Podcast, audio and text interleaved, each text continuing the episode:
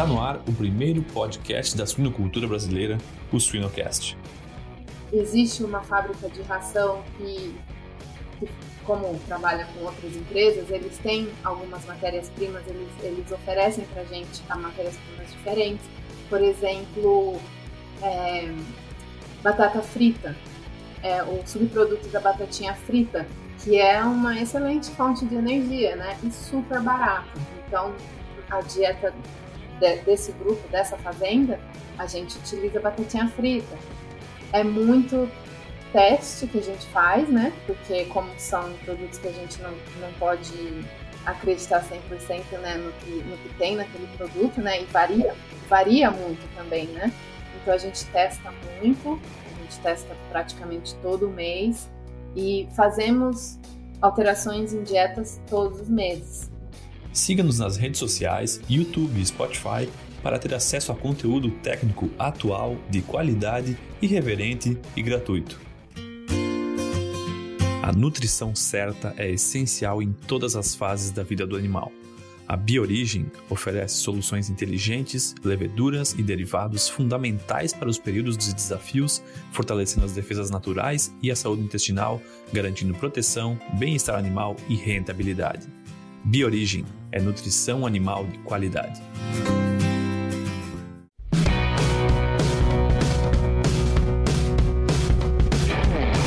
Olá, pessoal. Aqui é o Jamil Facim do Suinocast, que só é possível através do apoio de empresas inovadoras e que apoiam a educação continuada na suinocultura brasileira.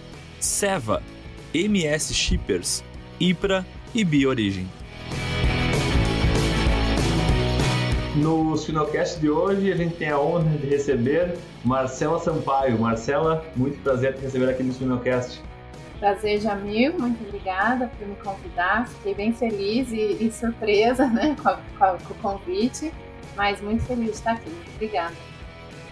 Eu, te digo que foi, foi, uma surpresa muito, muito grande. Eu te conto mais ou menos como que a gente decidiu te convidar, né? Conversando com, com o Márcio Gonçalves, é, ele falou: não, tem uma, uma, uma brasileira nutricionista de uma, uma das maiores empresas de produtora de suínos da Austrália. A gente tem que conversar com essa, essa pessoa, conhecer um pouco ela mais, porque a gente tem uh, meio que encontrado pessoas perdidas pelo mundo inteiro trabalhando com suínos e a gente traz aqui para o Sinocast para o pessoal te conhecer um pouco mais e, e, escutar um pouco da tua história, do teu trabalho e das tuas ambições. É, isso, e, e assim, uma brasileira que nunca, vocês nunca ouviram falar, né? Porque o pessoal de suinocultura meio que se, todo mundo se conhece, né, do Brasil. E, e eu tô...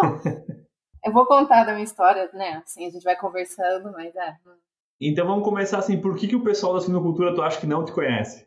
Porque eu não trabalhei com, muito com suínos no Brasil, né? É, até uhum. peço desculpas se algum termo, alguma coisa de suinocultura eu não souber falar em português. É porque eu não tive muito contato mesmo com a suinocultura no Brasil. Então, é, eu fui ter mais aqui na Austrália, né? Aprendi 90% do que eu sei hoje da suinocultura, eu aprendi aqui na Austrália ou, seja, a tua, a tua prática, tanto na nutrição como na suinocultura, ela não tem quase nenhum viés brasileiro, assim, ela é completamente Australian-based, né? Totalmente. O que eu sei é, eu sei muito pouco do Brasil, até, até quero ir para o Brasil, assim que abaixar a pandemia, a gente tiver a oportunidade, eu quero ir para o Brasil, conhecer mais da suinocultura brasileira, levar um pessoal aqui, né? Se eu puder levar os veterinários, a nossa a outra nutricionista, né? É, uhum. E eles também, né? Ver o que, que vocês têm para de diferenças, né? Que a gente possa agregar e usar aqui, no nosso sistema Perfeito. de nutrição. Uhum. Mas, mas, me conta, Marcela, me conta o teu, teu background aí uh, em uh, uh, ciência animal e em suinocultura e como tu foi parar na Austrália. É, é, uma, é uma longa história e eu acho que eu tenho que falar um pouquinho de tudo, porque tudo contribuiu para fazer eu estar tá onde eu tô hoje, né? Então, uhum. é, eu sou formada em veterinária pela Unesp de Jabuticabal, me formei em 2009. Não sabia o que eu queria fazer da vida, porque eu sempre gostei de tudo, sempre fui muito aberta, adorava cirurgia, mas gostava de grandes animais, né, de grandes portes, então cirurgia não é uma coisa para animais de, grandes, de grande porte, principalmente de produção, né? Então eu falei, não sei o que vou fazer. Me formei e não sabia o que fazer. fui parar numa fazenda de produção de leite, de gado leiteiro. Maior, hoje, acho que é a maior produtora de leite do Brasil. É, consegui fazer um estágio lá, depois de formada mesmo, por dois meses. E era uma, era uma fazenda que eu queria estar, porque como era, maior, era uma das maiores do Brasil, sempre tem muita, muito representante comercial, muita gente visitando a fazenda. Uhum. E eu pensei que pudesse ser uma oportunidade para mim de conseguir um emprego estando lá, né? através de contatos. Então, fiquei lá dois meses, adorei, aprendi muito sobre é, é, gado leiteiro, né, gado de leite. E aí eu fui, passei na entrevista, fui convidada a trabalhar para essa empresa. E aí foi que, onde começou o meu interesse pela nutrição, que era uma empresa de núcleos e minerais, é, absorvente micotoxinas, eles trazem muitos produtos de fora, né, e vendem no Brasil. Então foi quando eu comecei a me interessar pela nutrição. Trabalhei dois anos para essa empresa e fiz e, e, e, senti a necessidade de, de um aprimoramento na minha na parte de nutrição, né? Porque eu sou veterinária, tive um ano de nutrição, a gente não aprende muito, né? Não, não é como o zootecnista, como o, o agrônomo, que eles aprendem mais nutrição que a gente, né? Então eu senti essa necessidade de fazer um curso na Exalc, de produção de ruminantes. São dois anos esse curso de especialização, um ano em pastagem, um ano em nutrição aplicada. E aí foi onde eu comecei a ter um, conhecimento maior pela nutrição, né? Uhum. Trabalhei dois anos para essa empresa com nutrição de ruminantes. E decidi que eu queria me aprimorar meus conhecimentos, né? É, fazer uma pós fora. E, mas eu tava assim, e, cansada do Brasil um pouco, né? A gente sabe que a gente trabalha muito, viajava muito, eu, eu não parava em casa, né? Tava sempre viajando, sempre na estrada. Então decidi que eu queria morar fora. Meus pais sempre me incentivaram a morar fora. Eu fiz intercâmbio na, no high school, né? Quando eu tinha 17 anos, morei nos Estados Unidos. Então sempre fui incentivada pelos meus pais a, morarem, a morar fora.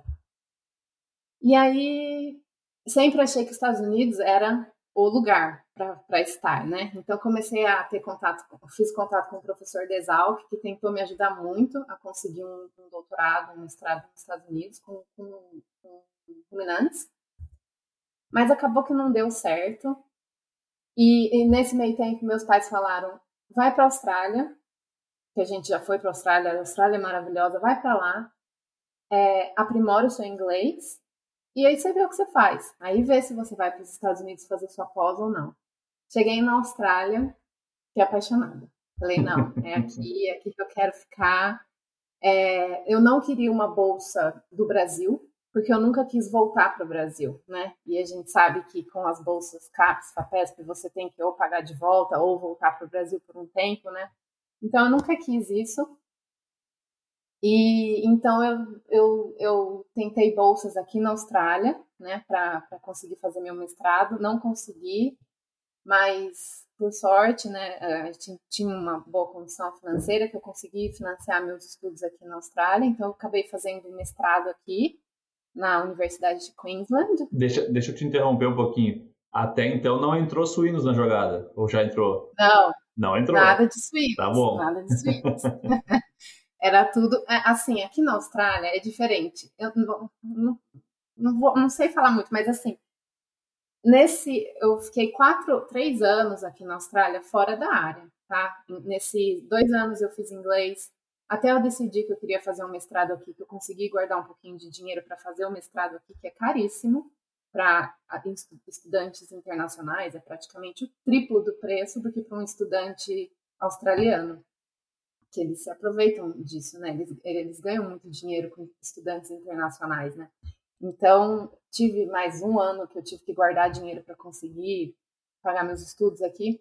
E nesses três anos eu trabalhei de tudo. Trabalhei de cleaner, trabalhei em, em bar, atend, é, servindo bebidas, trabalhei em eventos, trabalhei em loja de perfumes, loja de departamento. Então, aqui saí completamente da área por três anos o que aqui não é muito ruim, mas porque eu fiz o meu mestrado depois, de uma forma ou de outra, eles entendem que você estava guardando dinheiro, se aprimorando para você continuar na sua área, né? Então, consegui fazer o mestrado, né? Com aves. que como no Brasil eu trabalhava com probióticos e pré-bióticos, eu cheguei aqui, era o que estava fresh na minha cabeça, né? Essa área, porque trabalhei dois anos. E estava chegando cada vez mais perto do suíno, né? É, então. Daí fui fazer meu mestrado com, com, com aves, né? E, e probiótico. Então, era um probiótico novo que, que eles estavam testando, que até hoje estão testando, uma, um bacillus novo, né? E, e daí foi esse meu, meu, o meu mestrado. Aí, é, durante o meu mestrado, assim, é sempre networking, né? Sempre você conhecer sempre. uma pessoa que sempre. conhece uma pessoa, é sempre. Então, a minha prima mora aqui em Brisbane também, o marido dela conhece um cara que o cara trabalhava numa fazenda de suínos. E esse cara conhece a menina da a moça que trabalhava com a parte de pesquisa, que ela tinha tido um neném. Então ela não podia fazer alguns trabalhos em laboratório e estava procurando alguém para ajudar ela. E aí ele me indicou, falou: "Não, ela está na universidade, tem é veterinária, entende um pouco de laboratório" e perguntou se eu queria ajudar ela. Falei: "Claro, vou ajudar, vou fazer, né? Não tenho quase experiência nenhuma com laboratório, mas eu sei o que, que é um Becker, sei o que é uma pipeta, né? Vou ajudar. Aí ela me passou certinho, conheci ela, me passou tudo que eu tinha que fazer. Cheguei lá no laboratório da UQ também, não sabia, tinha muita coisa que eu não sabia, mas assim, sempre perguntando. É, aqui a faculdade tem muitos estudantes internacionais, então sempre pedindo ajuda para quem estava no laboratório para me ajudar. E aqui todo mundo se ajuda, né? Todo mundo fora de casa, né? E aí eu fiz essa parte, esse, esses, é, essa, esse trabalho que tinha que ser feito para ela no laboratório. E ela gostou, ficou super feliz com o meu trabalho. E começou a me indicar para a empresa. Falar, ó, tem essa menina que ela é veterinária, fez o mestrado dela com produção animal. Eu acho que ela se encaixaria super bem e tal. E aí fiz, consegui uma. abriu uma vaga para para ser Technical Officer em Research, né, para ajudar com a parte de pesquisa da empresa, que a empresa tem uma área muito forte em, pesquisa, né, a Suncorp e abriu essa vaga. Não passei, fiquei em segundo lugar, fui até o final, fiquei em segundo lugar, não consegui. Fiquei super chateada, perdi, perdi para uma menina que tinha PhD, né, em suinocultura. Falei, tranquilo, não tenho nada com suinocultura, então entendo, né, que fiquei em segundo lugar. Uma semana depois me chamaram para uma outra vaga, que eles estavam introduzindo na empresa toda um novo software de de captação de dados, né? Todas as uhum. é, da, das fazendas. Uhum. Então tinha que treinar as fazendas a usar esse software novo. E eles precisavam de alguém. Então me chamaram para ser para treinar o pessoal com esse ah, data entry, né, de, de reprodução das porcas, tudo, as informações, né? Uhum. E aí eu saí pela Austrália inteira, porque a, gente, a, a, empresa tem, tem fazendas em toda a Austrália, então eu viajava, fui viajar, conhecer todas as nossas unidades, além dos clientes da PIC. É, é, fala PIC, né? Não sei como falar nos Estados Unidos, Isso. vocês falam PIC? Nos Estados Unidos fala PIC. Tá. Uhum. então, é que a, PIC é da Sunport. Então, todos os clientes da, da PIC também que, que mudaram para esse software, eu tinha que visitar eles também e ensinar eles a usarem esse novo programa. Então foi excelente para mim, porque eu conheci diversos sistemas de produção dentro da Austrália, né? Desde o pequenininho com 100 matrizes até o cara de 10 mil matrizes, né? Então foi, foi muito bom para mim ter esse, essa, esse emprego. E como eu tinha o background em em é, research, né, que eu tinha feito meu mestrado, eles abriu uma vaga em research aqui em Queensland e aí eu consegui a vaga. Me chamaram, eu mudei de, de cargo e fui trabalhar com a parte de pesquisa para a empresa. Fiquei um ano e meio e aí surgiu a oportunidade na nutrição e assim, eu sempre gostei de nutrição, sempre mantive muito contato com a nutricionista. Ela sabia que eu gostava de nutrição, que eu tinha um background em, em nutrição de ruminantes, tinha uma ideia, né, uhum. sobre nutrição. E aí eles estavam, porque assim, a empresa tem dois nutricionistas. Um e meio. Porque um é a minha chefe e o outro é o CEO da empresa. Só que ele é o CEO, não tem como ele ser o nutricionista. Ele não formula dieta todos os dias, né? Ele não, não tem como, ele não tem tempo de fazer isso mais, né? Apesar de que ele ainda faz para algumas das nossas fazendas, né? Então eles precisavam de alguém, alguém para ajudar uhum. a, a, a, nossa nutricionista, né? E aí abriu a vaga, eu falei, ah, eu vou aplicar, né? E ela super me encorajou, meu chefe da área de pesquisa também sempre falou, não, acho que você tem que ter, tentar. Eu falei, nunca vou conseguir porque não tenho experiência, mas como eles já me conheciam, sabiam como eu trabalho e, e acho que eles estavam procurando alguém novo, jovem, é, sem vícios, né? Porque se você pega um, um, um, nutricionista que já é nutricionista, já trabalha na área há algum tempo, ele já vem com os seus vícios, né? Não sei se era isso que eles queriam. Então, acho que aí falaram, não, você vai aprender muito, você é uma nutricionista em treinamento, não é né? E, e foi aí que eu cheguei onde eu tô hoje. Genial, genial. Eu acho que é, é muito interessante porque uh, quando a gente conversa com pessoas, há, há, uns dias atrás a gente conversou com a Morgana Paz, que ela é gerente de granjas aqui nos Estados Unidos, e da mesma forma, são algumas indas e vindas aí na, no meio da história, alguns acidentes no meio do percurso, mas duas coisas sempre estão envolvidas que eu tiro mais ou menos de um resumo do que tu, tudo que me falou até agora. Uma, networking, como tu falou, né? O networking, a gente tem que sempre estar tá, na ponta dos cascos, a gente gosta de falar, né? Sem, tem que estar tá com o networking afiado, tem que exercitar esse networking, conversar com as pessoas, buscar o contato, mas só networking sem trabalho duro também não funciona, né, Marcelo? Não, não funciona. E aqui, mas aqui a gente é muito valorizado, né? O brasileiro, o pessoal que vem de fora, porque uhum. a gente a gente é trabalhador, né? A gente não faz só o que é pedido. Mesmo quando eu estava na parte de pesquisa, eu sempre pedia para fazer um, um, report, sempre pedia para fazer uma coisa diferente. Eu, eu não, não, estava acomodada a só o que eu tinha que fazer, né? Uhum. Eu sempre queria mais, eu queria me envolver mais. Eu queria aprender estatística. Como que eu faço? Posso tentar rodar? Me ensina. Estão sempre querendo mais. E aí uhum. acho que foi isso também que levou eles a, a, a tomarem a decisão de me aceitar, né? Como, como uma nutricionista, né? Legal, legal. Não, excelente, excelente. E, e quantas fêmeas tem a Sunpork hoje, Marcelo? Nós te, a empresa tem 60 mil matrizes divididas em 10, 12, 12 é, fazendas, né? Uhum. Granjas de, de, produção, breeding, né? E, mas assim, no total são mais de 35, 40 fazendas pela Austrália inteira, nos quatro estados, né? Então a gente tem aqui em Queensland, tem em South Australia, tem em Victoria e tem em New South Wales, que é a PIC. Uhum. O, o, o rebanho da PIC fica lá. E a gente também faz PIC New Zealand.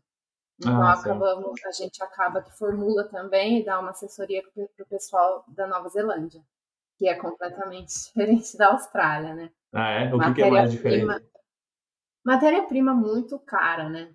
Eles não têm, não, não tem matéria-prima, né? Então é, e a gente, a gente trabalha com o que, o que tem lá e preços altos. Então é, sim, é complicado. Sim. Não, interessante, interessante. É, eu tive, eu tive conhecendo a suinocultura australiana rapidamente, há uns do, três anos atrás, e, e, e, pro, e, eu também era muito curioso por saber, né, por já ter ouvido falar, por conhecer vários pesquisadores da Austrália, inclusive, e mais ou menos o, o tamanho do rebanho é parecido com o rebanho da Argentina, mais ou menos, o, do país inteiro, né? Então, para a gente ter mais ou menos uma dinâmica de, de produtividade em si, né, com o que, que se assemelha, né, número de fêmeas nacional. Com... Acho que a Austrália tem o quê? Umas 200 mil fêmeas, é isso? 290, pelo que eu vi. 200, 290, e aí a gente tem 20% do, do mercado. 20% são nossas porcas, né? Certo. Então, hoje é o maior produtor é, de, de suínos da Austrália, uhum. o grupo, né? Legal, legal.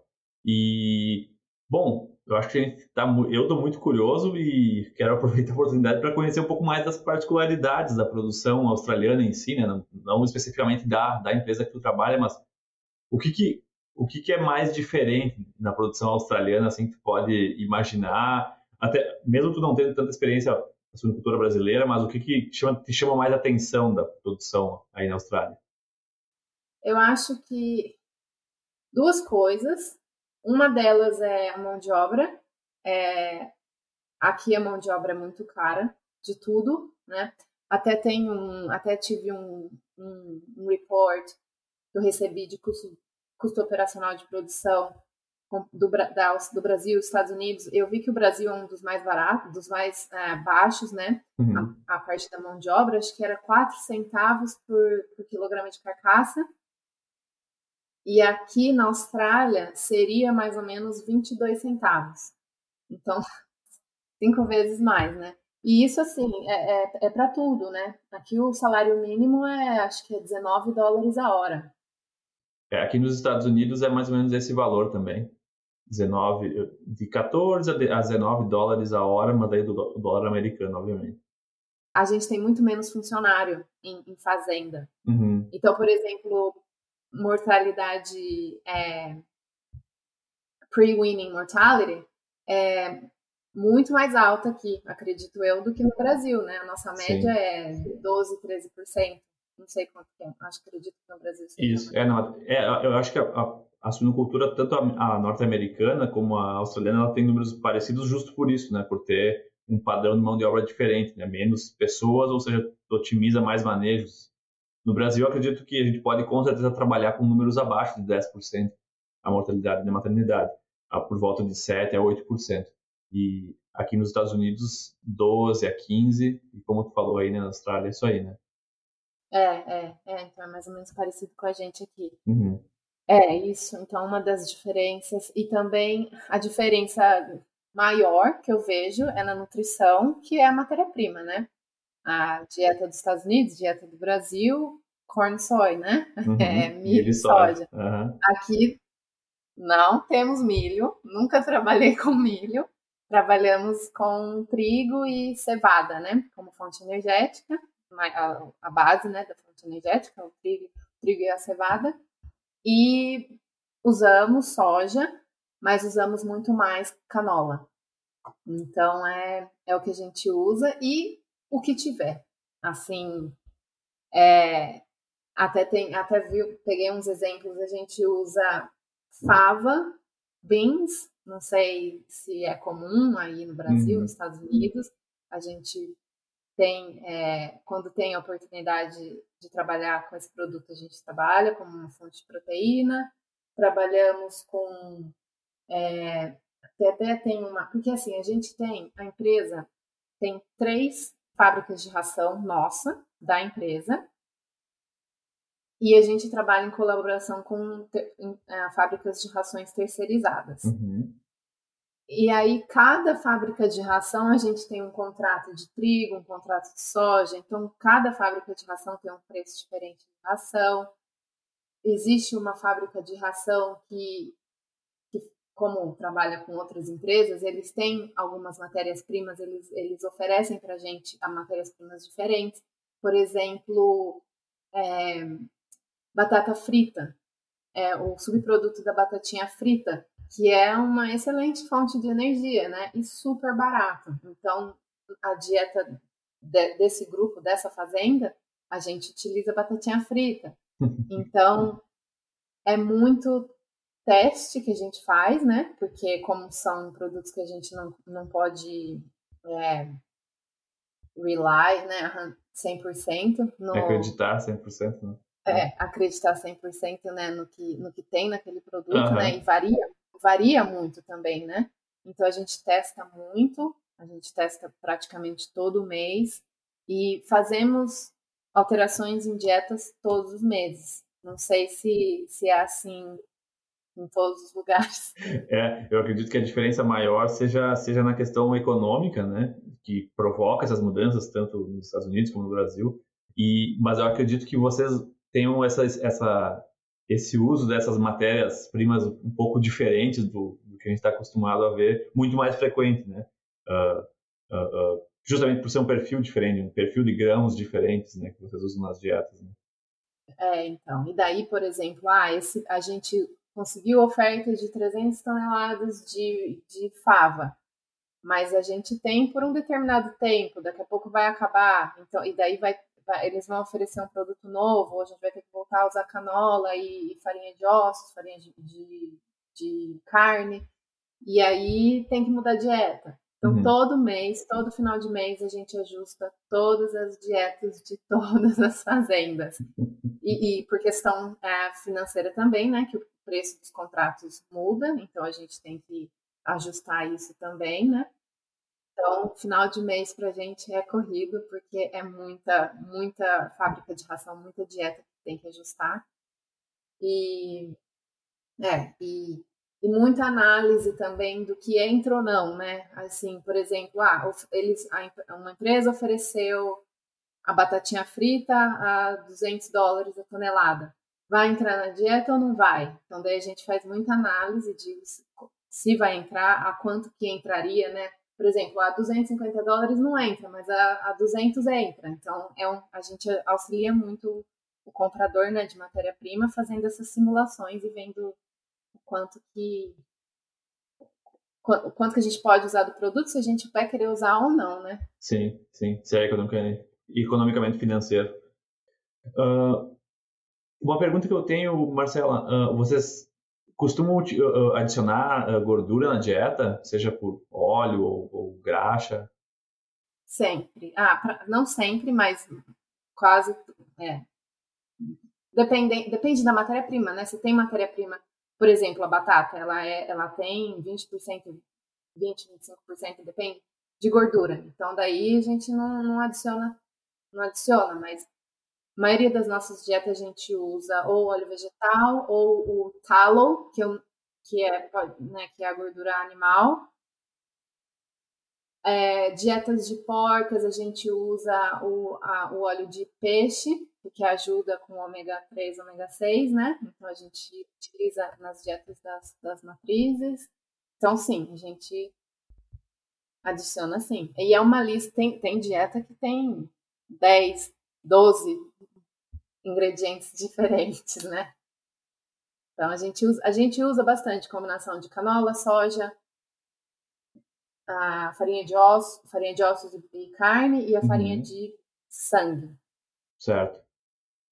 E, e, vocês têm utilizado em alguma dieta também uh, uh, subprodutos, como aqui no, nos Estados Unidos se utiliza muito os DDGS, né? E no Brasil tem se utilizado um pouco mais agora. Vocês têm no mercado de subprodutos, por exemplo, nesse caso do, da produção de etanol ou de alguma outra produção, vocês têm utilizado? DDGS a gente tem na Nova Zelândia, acho que já trabalhei com isso na Nova Zelândia, e lá a gente usa um, um produto que é chamado DAF, que é é uma água que eles usam, acho que para limpar os equipamentos da, da, dos laticínios. Então, tem gordura tem, e é líquida. Nesse caso, é líquido, que uma das nossas fazendas, na, na parte de terminação, a dieta é líquida, então a gente consegue incluir esse produto, mas é, tem proteína e tem, tem, tem a gordura, né, a energia. Só que daí, dependendo da gordura, às vezes vem, a gente faz análise a cada 15 dias desse material, né? Então, se a gordura está muito alta, aí a gente usa um concentrado diferente. Entendeu? A gente tem dois concentrados, um para gordura acima de 10%, um para gordura acima, abaixo de 10%. Então, sempre esses ajustes, né? E a fazenda tem que estar tá sempre é, switch on, né? É, pronto sabendo. Pra, pronto para trocar. Uhum. É. Mas assim, a gente usa palma também, né? Que é da extração. Palma, é, farinha de palma, palm kernel, né? Também acredito que seja um subproduto da extração do óleo, né? E, e tu falou da alimentação líquida ali na, na, na terminação. É, é, muito comum essa prática na, na Austrália? Não, não é comum. É, é difícil, né, de lidar. É, é um, a gente sabe que não é fácil. Então, tem essa fazenda na Nova Zelândia, tem uma fazenda nossa, uma das, das, das 30 35 que utiliza o sistema uhum. líquido, mas não é comum. A nutricionista chefe não gosta, eles não, é só porque já estão acostumados, mas não é, não é uma prática comum, não. No nosso grupo, né? Não sei fora. Hoje em dia não é mais. Uhum, uhum. Interessante, interessante. E, e alguma outra coisa assim, algum ingrediente especial utilizado nas primeiras dietas de creche? É farinha de peixe, que é, a gente usa nas dietas dos, dos no creep e na, na primeira dieta dos leitões, né? E igual vocês, a é, lactose ou whey, né? O, o, o leite, né? Ah, tá. leite. Uhum. É, a gente usa também, dependendo, 10, 10, 12% na primeira dieta, né? Acho que acredito que seja mais ou menos parecido. Mas assim, deixa eu pensar. É, mas base de trigo, usa pouca soja, usa um pouco de soja, não usa canola. Canola mais para frente. Né? A gente prefere usar a soja. Sim. E, e como, como é o uso de aminoácidos sintéticos aí para vocês? Vocês utilizam bastante? Porque, deixa eu te contar uma, uma, o, o, que tem acontecido aqui nos Estados Unidos. A gente está com uma redução do mercado bem, bem importante de lisina sintética, da, da lisina cristalina. Então, uh, se utilizava bastante, mas agora a gente está tendo que usar mais nas fases mais importantes porque não tem tanta disponível. Não sei como é que está aí para vocês. Claro, acho que tem toda uma questão comercial de vocês estarem mais próximos da China, não sei se isso facilita ou não. Eu acredito que sim. A gente teve falta de lisina HCl lisina, então a gente estava usando lisina sulfato de lisina, né? Então, às vezes tem essas alterações, mas a gente tem, a gente utiliza das duas fontes usa bastante, praticamente todas as nossas dietas a gente usa é, os aminoácidos sintéticos. E é, mas é, a gente teve esse problema no começo do ano, tanto que tivemos que mudar a dieta três vezes em um mês por causa dessa da, da lisina sintética. Mas sim, a gente faz uso sim, e é normal pra gente. Lisina, usa também um pouquinho de treonina, triptofano, isoleucina, a gente usa esses aminoácidos sintéticos, fazem parte da nossa formulação, sim. Acredito que por a gente estar perto da China, acho que ajuda, né? Particularidades nas dietas de fêmeas, assim, alguma coisa te chama atenção, Marcela, sobre seja ingredientes, seja um manejo alimentar. E se a gente falou mais de ingredientes, mas se tu pudesse falar um pouco do manejo alimentar em si, uh, se, se, vocês peletizam, não peletizam. Uh... Depende da fazenda. Como a gente tem, como tem fazenda espalhada por tudo, são diferentes flows, diferentes ah, fábricas de ração fornecendo dietas para gente, né? Então tem uma fazenda que é tudo peletizado. Porém, tem uma, um outro flow que tem aproximadamente 8 mil matrizes, que é tudo farelo, uhum. né? Mesh, que a gente chama. Então, depende. Não tem não tem muito é, é, assim um padrão né da empresa vai depender da fábrica de ração e depender do sistema de, de alimentação que tem né, nas fazendas tem fazendas mais mais novas tem fazendas mais antigas então vai depender de tudo isso mas a gente acredito que seja a gente tem tem uma dieta de pre-farrow né de, de pré-parto uhum pré-parto, né? E daí depois dieta de lactação. Aí tem fazendas que tem a, dieta de wing to mate, né? Que é o uhum. entre o desmame né? e a né? cobertura. Uhum. Isso. É, é que esses, assim, eu sei os termos em português, mas para falar é, é, na minha cabeça não, não vem. Não tem problema. Então, e aí assim tem fazendas que a gente usa, por exemplo, essas três dietas para as portas, né? e, e, tem fazendas que a gente não usa. Então depende, né? Depende do, do fluxo.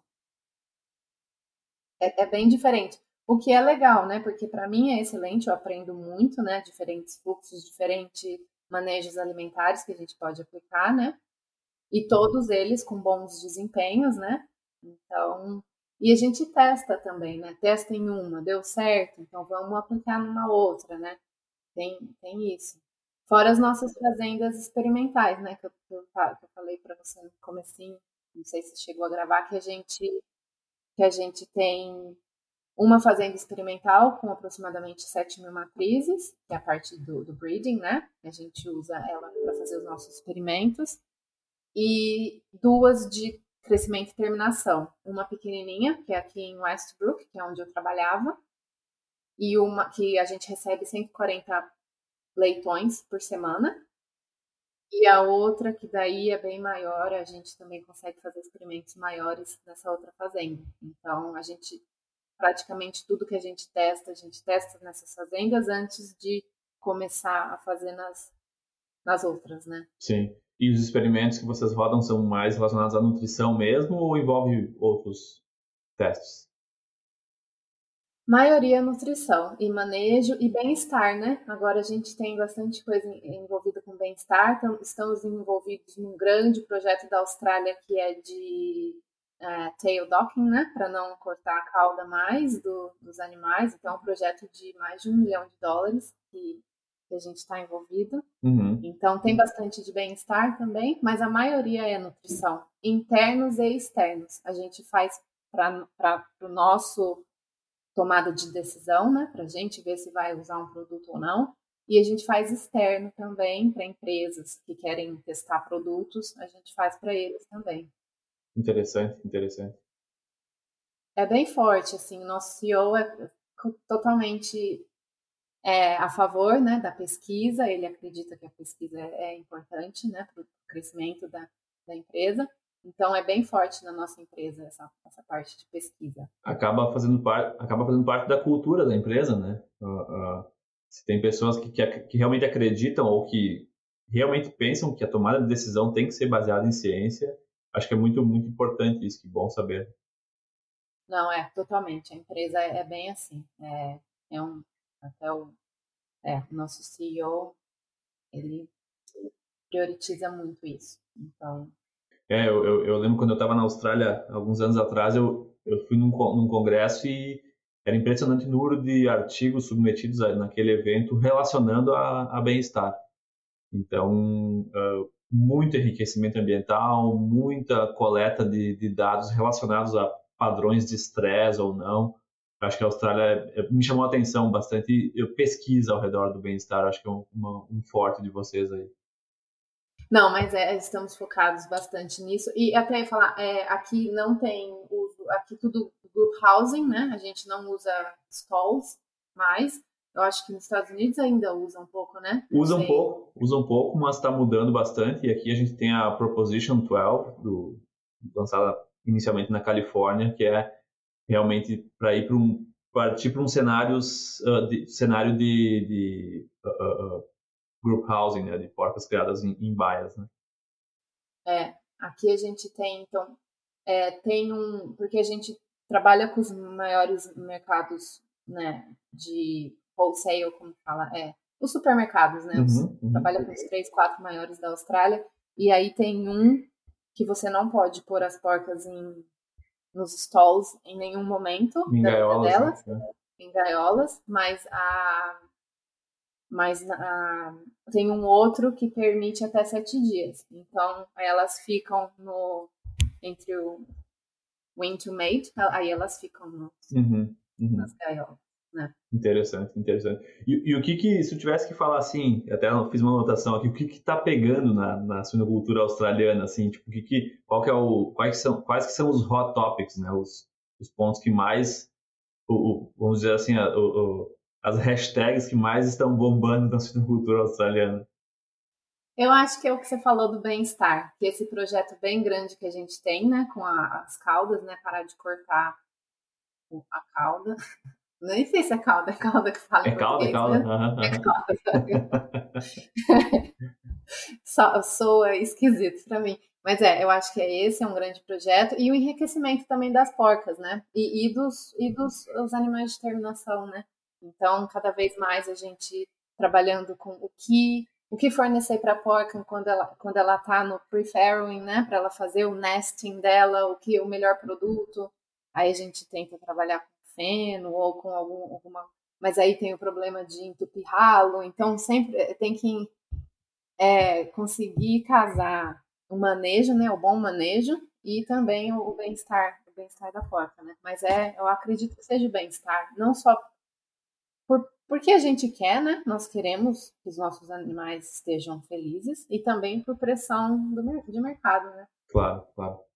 E, e, e a suinocultura hoje na Austrália, ela, ela está rentável? Uh, uh, está tendo uma, uma renda positiva para o produtor, Marcela? Eu acredito que estava melhor. Não estamos na pior fase, mas é, eu não, não posso te responder isso 100%, mas acredito que esteve melhor. Agora, os preços das matérias-primas subiram muito, né? Uhum. Então, é... é o...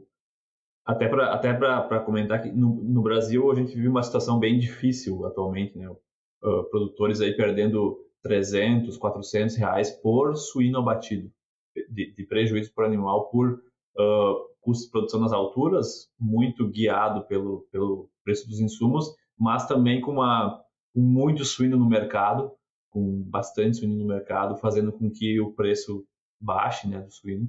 Então, já aqui nos Estados Unidos é um pouco mais estável, não, isso não quer dizer que, que não tem momentos de perdas também, mas é um pouco mais.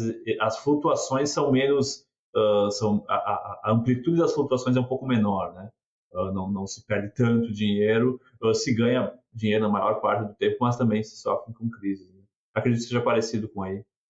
É, não estamos no pior momento. Três anos atrás, três, quatro anos atrás, quando eu comecei na empresa, foi quando estava super baixo, estava extremamente o mercado cheio de suínos. Foi quando aí todo mundo para de produzir, né? Os pequenos produtores param de produzir. Foi a pior fase. Agora não. Eu acredito que não estamos na melhor, que já passou a melhor, mas não, não tá ruim também agora. Sim. Já pensou estar no top 1% da suinocultura? Acesse academiasuina.com.br e invista no seu conhecimento. E, e, como que vocês têm, a suinocultura australiana tem lidado com a peste suína africana? A gente tem um programa de biossegurança muito forte, né? a gente começou, principalmente a nossa empresa, né? Nós temos cinco veterinários extremamente capacitados e foi um, é, um trabalho, principalmente que a gente recebe muita coisa, né, da, da China e assim pallets, né, coisas que você nem imagina que podem trazer o, o vírus para cá, né? Então, mas uma coisa que ajudou foi o Covid, né? Porque com o Covid, o fluxo de pessoas, porque aqui a gente recebe muito asiático, turista, que traz alimentos em natura. Apesar de você não poder, eles trazem. Então foi pego no começo um cara que trouxe uma cabeça de suíno, de porco, para consumo próprio e foi testado positivo. Então, assim, uma, é, um trabalho muito forte com o governo e até agora controlado, né? Também o controle nos, nos animais selvagens, né? A gente, todas as fazendas totalmente cercadas, duas, três cercas, né? Para evitar esses animais de chegar na fazenda. Mas é, é um trabalho bem intenso até hoje, porque se chegar aqui, acabou, né? ah, sem dúvida, sem dúvida. É, então, pela posição geográfica da Austrália também tem essa vantagem, né? De ser praticamente uma, ser uma ilha, né? Acaba sendo um continente se isola mais fácil da, em algum, do, que, do que alguns países que fazem praticamente fronteira com, com to, todo o seu território faz fronteira com algum país. Né? É, o que você falou, a gente está isolado sim, mas também a gente precisa, a gente, como é um, um país que não tem tudo, precisamos, né, de, de, das importações. Então tem esse risco também, né? Mas até então tudo certo. É. E o Covid ajudou muito, né? Sim, sem questão. dúvida. Sem dúvida. Em, vários, em, em várias outras doenças também, né? Diminuiu drasticamente o fluxo de pessoas, né? Em geral. Inclusive influenza e algumas outras doenças reduziu um pouco nas grandes. Acho que é dos, acabou que, apesar de todos os problemas que o Covid gerou, esse foi um benefício. Marcela, uh, eu tenho mais uma pergunta. Não, não sei se a gente, uh, se tem mais alguma, se eu esqueci de te perguntar alguma coisa sobre a suinocultura australiana, sobre o teu trabalho, nutrição. Eu acho que não. Acho que é assim. Sou nutricionista, mas sou nutricionista em treinamento ainda, né? Deixar claro que eu tô, é, como, como vocês escutaram, eu tô no começo ainda, né, da minha trajetória na suinocultura. Mas, assim, nesse um ano que eu estive envolvida, já conseguia é, entender, né, como tudo funciona e, e... Mas é isso. Sim. Não, é, acho nada, nada melhor do que aprender na prática, né, Marcelo? Acho que é esse... Tudo que a gente estuda, quando a gente vai na prática, a gente vê que, que é diferente muita coisa, né? E, e, é, e assim, com tantas, com a diversidade de, de fazendas que a gente tem, de tipos de produção, de é, ajuda bastante, né, para eu entender. A, a, empresa me dá a oportunidade de entender, de aprender muitas coisas diferentes, né, dentro uhum. da empresa. Uhum. E uma coisa que eu ia falar, nos Estados Unidos, acredito que tenha muita pessoa de fora que vem trabalhar nas granjas, né? Aqui é a mesma coisa, é muito trabalhador das Filipinas. Então vem a gente não consegue mão de obra australiana. É, as nossas fazendas aqui do norte da Austrália, daqui de Queensland, posso te falar que 90% dos trabalhadores são filipinos. E são excelentes, sabe? Eles vêm, para eles é ganharam, quem vem para cá ganhou na loteria, né? Porque ganha-se super bem, a moeda da, muito mais valorizada do que a moeda deles, né? Então ele, quem consegue vir para cá e, e, o que é bom, que é muito profissional, totalmente capacitado, né? Veterinários filipinos formados em veterinária trabalhar nas nossas granjas, né? Então a gente se beneficia muito por isso, né? Sim, interessante, interessante mesmo. Marcela, não, eu queria, eu queria terminar o nosso episódio, nosso bate-papo aqui, uh, te perguntando um pouco mais sobre a, a tua vida, a Austrália em si, uh, como é que é viver aí, uh, teu, o que, que tu gosta de fazer, o que que tu, o que que tu diria que tu mais sente falta e o que que tu mais gostaria de levar para o Brasil que tem na Austrália? É, a Austrália é um, é um, país excelente, né? Não tem, lógico, não é perfeito, tem violência, tem, tem seus problemas, mas não é nada comparado ao Brasil. Foi um dos motivos por, por quais a gente decidiu vir para a Austrália, né? A tranquilidade de conseguir ter uma família, qualidade de vida. Aqui Lógico, tem gente, tem dias que a gente trabalha até tarde, mas o que você puder fazer para terminar o seu trabalho 4, 5 horas da tarde, você, todo o australiano vai terminar naquele horário e vai para casa curtir a família e fazer as coisas que gosta de fazer, né? Que é uma. No Brasil a gente batalha, né? Rala muito, não tem quase tempo de fazer outras coisas, né? Ao contrário daqui. Então, aqui tudo fecha. 5 horas da tarde, 6 horas, já está tudo fechado porque eles não acham que o, cara do supermercado tem que trabalhar até 10 horas da noite, entendeu? Então, 6 horas está fechado, o que não é muito bom às vezes, porque você só tem aquele horário para fazer compra, para fazer né, no, médico.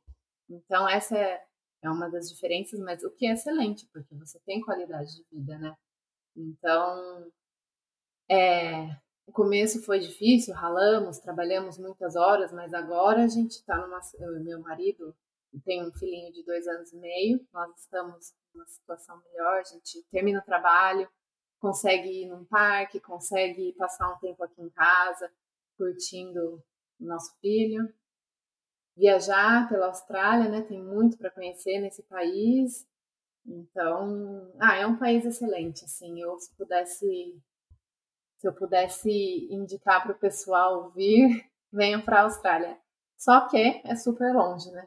É, são que 30 horas de viagem, 25, 30 horas de viagem. Eu sinto muito falta dos meus amigos, de porque a gente depois que fica mais velho é difícil de fazer amigos, né? De ter os amigos que a gente tem da infância. Então eu sinto muito falta disso. Mas a gente tem que escolher, né? Pôr na balança. É, você quer uma vida, uma qualidade de vida melhor, oferecer um lugar com mais segurança para o seu filho, né? Mas sim, sim. Agora minha mãe, minha mãe acabou de chegar, faz, faz dois dias que ela chegou, então é, o objetivo é morar aqui, mas sempre ir para o Brasil, viajar, né? Comer um, claro. um feijãozinho no Brasil, um pão de queijo. ah, sem dúvida, sem dúvida. Não, eu, eu, eu, eu te entendo perfeitamente e uh, uh, uh, eu queria tu, se tu souber, não sei se tu sabe, a, como é que é a questão trabalhista na Austrália, a licença maternidade, férias, é remunerada ou não, como que funciona aí? É, assim, nós temos 30 dias de férias, né? Quem é full time, né? Quem tem um, um, um contrato com a empresa, tem 30 dias de férias, 10 dias de sick leave, né? De licença na saúde, né? 10 dias. É, eles pagam 9,5% do salário vai para o seu para sua aposentadoria. E aí você pode escolher o fundo que você quer, né? Tem, tem as empresas privadas que tomam conta desse seu de, desse, dessa parte, dessa porcentagem, né? Então, o que, é, que eu acredito que seja muito bom. Impostos são altos. Quanto mais você ganha, mais você paga e não tem um teto, como no Brasil, né? Acredito que seja 20, 27, 28%. Para. Aqui não. Quanto mais você ganha, mais você paga. Então, se você ganhar mas é por, cent... por exemplo, é uma porcentagem, você paga, não sei, 30 centavos a mais de a cada mil dólares, a cada dólar acima do teto. Por exemplo, 70 mil, se você ganha 72 mil, você vai pagar mais 30 centavos nesses, nesses 2 mil, entendeu? Sim. Então, e nunca para. Então, uhum. É, então é uma. É, eu acredito que seja um sistema justo, né? Temos muita assistência do governo, assim, apesar de pagar um imposto alto, a gente tem um retorno, tem coisas em retorno. O sistema de saúde é excelente, sistema de saúde público, as escolas públicas são muito boas, segurança, não tem o que falar, né? E, por exemplo, o maternity leave tem empresas que pagam, tem empresas que não pagam. Mas você pode tirar o tempo que você quiser e você tem o seu emprego, um emprego garantido. Então, essa tem muita flexibilidade.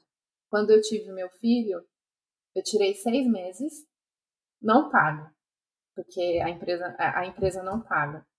Eu tirei seis meses e depois eu fui voltando aos pouquinhos. Voltei dois dias, depois de um mês voltei três dias, depois voltei quatro dias por semana e depois quando fez, quando meu filho fez um ano, então quando ele, em um ano eu voltei a trabalhar full time. Então eu tenho, sempre tive essa flexibilidade e não tem ajuda da empresa, mas a nossa empresa está trabalhando nisso, eles querem introduzir a licença maternidade paga, mas o governo te ajuda. Então você tem uma licença maternidade do governo, mas na época o visto que a gente estava era visto de trabalho. Então a gente não tinha essas, essa, essa ajuda do governo. Hoje nós já somos cidadãos permanentes, né? Então a gente não cidadãos, somos residentes permanentes. Então a gente tem a ajuda do governo em tudo, só não temos o passaporte, que é o que a gente está esperando, né? A gente já aplicou para ser cidadão, que daí é quando você tem o passaporte o direito de votar, mas você tem todos os, os outros benefícios do governo. Mas quando eu tive meu filho, não tive, então foi tive que guardar um bom dinheiro para poder ficar esse tempo aí sem, sem trabalhar. Mas é. Uma coisa que tu falou antes aí que me, que me lembrou a, a, a distância, né? Porque uh, realmente eu, eu sempre quis conhecer a Austrália e só que a distância é complicada. Eu lembro que eu fui eu fui eu fui por Dubai, né? Daí nossa, foi o voo de a volta deu 42 horas. Então são praticamente dois dias dentro de um, de um avião. Né? É, é cruel. É. é. mas, mas vale a pena. Vale a pena, vale a pena, vale a pena. Vale muito. É um país maravilhoso. As pessoas, o, o australiano é muito parecido com o brasileiro. É assim, é parecido porque é um povo amigável, é super laid back, né? Assim, é, é tranquilo, é um pessoal que e não, na, você não é julgado aqui, sabe, pela sua aparência. Ninguém tá nem aí, ninguém toma muito conta da vida de ninguém, sabe? Então, nesse caso, não é tão parecido com o brasileiro, então. É, não, não, é um brasileiro melhorado. É parecido no termo de ser super sociável, adoro sim, uma sim, festa, sim. adoro um bebê, adoro né, uma reunião entre amigos. É, mas em termos é, de, de julgamento, não. Aqui é totalmente diferente. E o que que, o que que tu tem vontade de fazer na vida que tu ainda não fez, Marcelo? O que eu tenho vontade de fazer é viajar. Assim, eu sempre gostei muito de viajar, conhecer países novos e culturas novas. Então, meu objetivo de vida é viajar, levar meu filho, fazer com meus filhos, né? com, fazer com que eles gostem disso, criem um, um, um apreço né, por viagem, conhecer novas culturas. Aqui na Austrália é muito legal porque tem gente do mundo inteiro, tem muitos estudantes que vêm para cá, né? Então acabei conhecendo pessoas de países que nem sabia que existia, para te ser sincera, porque a gente está aí do outro lado no Brasil, a gente não conhece os países asiáticos, os países do sudeste asiático, né? Você acha que eles são, você tem uma, uma, uma, uma, uma ideia de, de um estereótipo que eles são tudo igual. Não são, você vai, eles são muito diferentes, né? E culturas, nossa, tanto que eu aprendi nesses últimos sete anos, que eu já estou aqui há sete anos. É, não, não há nada que se pague, né? Então, mas meu objetivo de vida é viajar. Legal, legal. É, é um belo objetivo. Marcela, uma última. Qual foi a história mais engraçada, pitoresca de um perrengue que tu passou aí na, na Austrália? Ah, passei por muita coisa, mas assim, uma das coisas é o, o, o dirigir, né? que a gente aqui dirige do lado oposto. Nossa, já fiz muita barba, barba, bar, barberagem. Barberagem. Nossa, no começo. E você sabe de uma coisa que é engraçada? Agora nem tanto, mas até uns quatro anos atrás, se eu escutasse música brasileira no carro, aí eu dirigia tudo errado.